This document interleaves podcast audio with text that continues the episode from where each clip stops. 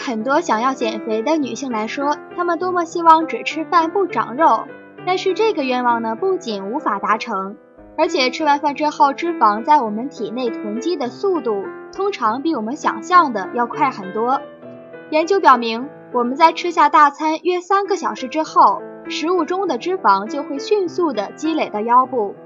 不过，这种储存呢，只是暂时的，累积的脂肪在黎明前能够被分解掉。但是如果暴饮暴食，脂肪呢就会转移到臀部和大腿。